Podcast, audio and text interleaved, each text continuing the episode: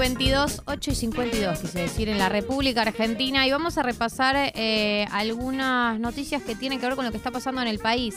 Sí, vamos a arrancar por lo más importante que me parece que son los incendios que estuvo, estuvieron sucediendo en Corrientes, ¿sí? Durante toda la semana pasada, durante, sí, más de una semana, eh, venimos siguiendo lo que son los incendios en Corrientes, que si bien hemos visto incendios en otras partes del país, en este caso en particular, eh, digamos, se profundizó sobre este tema porque los incendios crecieron rápidamente, se extendieron mucho. Esto en general es por motivos que tienen que ver, por varios motivos, pero entre ellos son las sequías, que tienen que ver con el cambio climático, la falta de lluvias, tiene que ver con el tipo de árboles que están plastados, que hay pinos, hay muchos pinos muchas veces que están plantados y que prenden rápidamente. Digo, por H o por B, por diversos motivos, se extendió mucho, mucho, mucho el fuego. Se quemó aproximadamente eh, el 10% de la provincia. 10% de la provincia prendida a fuego en el medio de eh, internos políticos que nos acostumbramos a ver, pero que no por eso eh, te, angustian menos, porque teníamos una situación con el gobernador de la provincia, Gustavo Valdés, pidiendo ayuda del gobierno nacional, eh, con internas entre Juan Cabandier y el gobernador, con críticas a la gestión nacional. Finalmente, o sea, al principio teníamos a los bomberos voluntarios eh, encargándose del fuego. Después, finalmente, ya después de varios días de avanzado eh, los incendios, finalmente el gobierno nacional manda todo el equipamiento para también apagar las lluvias, pero como todavía no aparecía, para apagar el fuego, pero como todavía no aparecían lluvias, no alcanza, no alcanzaba con toda la... lo que fue enviado del gobierno, con lo que se había movilizado la provincia y se seguía extendiendo el fuego, se seguía extendiendo esta catástrofe ambiental y ecológica. ¿Qué es lo que sabemos del día de hoy?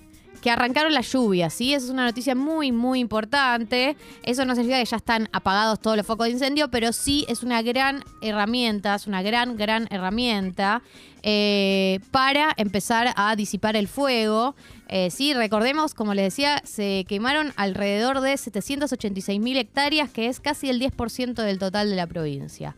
Eh, así que que aparezcan lluvias es una buena noticia.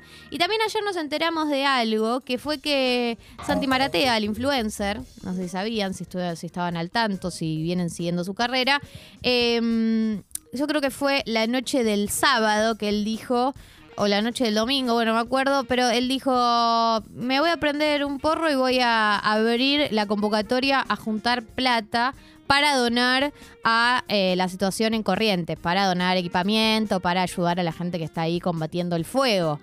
Eh, lo que pasó es, ayer en la noche ya tenía juntados 100 millones de pesos, que es más que el presupuesto que el gobierno nacional le asignó a la provincia, digamos, superó la cantidad de plata que el gobierno nacional le había eh, mandado a la provincia para combatir el fuego. O sea, ustedes imagínense la magnitud, no, igual, obviamente digo 100 millones de pesos, ya me parece que se imaginan la cantidad de plata que es. Eh, pero que eh, sí llama la atención, ¿no? como Creo que hay mucho para pensar, que hay muchas conclusiones que me parece que por ahí son un poco aceleradas, pero hay mucho para pensar sobre por qué tanta gente eh, decide canalizar por ahí sus preocupaciones eh, y que ya no confía por ahí en el, en, el, en el sistema político. Yo entiendo, la verdad que yo lo que puedo entender es que obviamente si uno pone guita en la cuenta de Santi Maratea, que te muestra la foto de Mercado Pago de cuánta plata tiene y te dice exactamente hacia dónde va a parar, y tiene como antecedentes de estar haciendo esto sin fines de lucro, es como de alguna manera un lugar eh, más seguro a donde poner tu guita, mucho más que eh, por ahí eh, las quejas o las dudas que le surgen a muchas personas cuando pagan sus impuestos, que dicen, bueno, yo acá pago mis impuestos, en teoría pago mis impuestos para aportar a la economía del país, para que mejoren las cosas, y no estoy viendo que mejoren las cosas. En cambio, con Santi Maratea pongo la guita y sé exactamente a dónde va. yo entiendo esa lógica. La verdad es que es verdad que nosotros cuando pagamos nuestros impuestos no sabemos exactamente a dónde van, porque hay un montón de burocracia en el medio. Eh, pero creo que hay una falsa dicotomía, ¿no? Que se da a veces en estos casos que es tipo Santi Maratea o el Estado. Eh, eh, bueno, no, me parece que el, Estado cubre un montón de cosas que Santi Maratea no, no puede ni quiere cubrir y que está buenísimo el rol que cumple Santi Maratea. De hecho, me parece mm, medio una pelotudez la gente que se enoja, ¿no? Como con Santi Maratea, que se enoja con la gente que, le, que le, dona guita a Santi Maratea. Me parece, o sea, siempre mejor tener de Santi Marateas que no tenerlos. eh, pero que creo que tampoco amerita, ¿no? A decir, bueno, ahora pues, para reemplazar al Estado, porque el Estado no funciona, o sea, el Estado tiene un montón de cosas que no funcionan, pero no sé, a menos que ustedes se les ocurran una, una manera de gobierno mejor, ¿no? Eh, me parece que es una dicotomía que tampoco aporta mucho al debate. Lo que sí, me parece, siempre voy a estar a favor de que existan Santi Mateo, o sea, que no existan. O sea, me parece espectacular que eh, la gente que quiere ayudar tenga dónde canalizar, porque mucha gente quiere ayudar y no tiene dónde canalizarlo, no tiene a partir de dónde hacerlo. No pasa mucho eso. Uno quiere ayudar y no, no sabe por dónde. Bueno, por eso Santi Maratea, que es influencer y que te da todo este perfil de que eh, de confianza, de honestidad, de que probablemente te da la sensación de que la guita que le estás dando va a llegar al lugar al que vos querés que llegue. Y eh, puede ser un- una vía para muchas personas para canalizar sus ganas de aportar al mundo. Pero creo que eh, estamos lejos de eh, hacer una comparación con el Estado. No sé, me parece una locura hacer esa comparación. Pero bueno. Eh, eso con respecto a la situación de Corrientes. Eh, vamos a la ciudad de Buenos Aires y Mendoza, que hoy arrancan las clases con presencialidad completa. Alrededor de 830.000 chicos empiezan las clases. Es el ciclo lectivo 2022. Eh, la ciudad autónoma de Buenos Aires ya dijo que no va a exigir pase sanitario.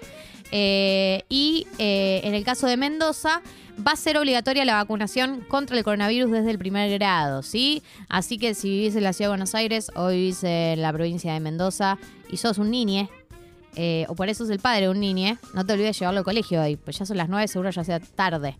Pero bueno, todavía estás a tiempo. Mejor tarde que nunca, ¿no? Diría alguien en algún lado del mundo. Ayer ganó Boca. No sé si sabían. 2 a 1 contra Rosario Central. Gol de Fabra y de y de. Eh, ¿En qué etapa estamos de Boca?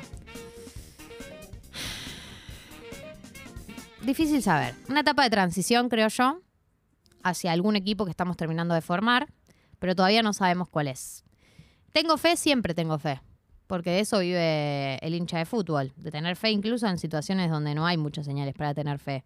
Lo que yo espero que se consolide este equipo y que pronto podamos volver a las etapas de gloria que tanto he disfrutado en mi infancia con las fiestas que se hacían en mi casa. Yo quiero que se vuelva a hacer una fiesta de boca en mi casa.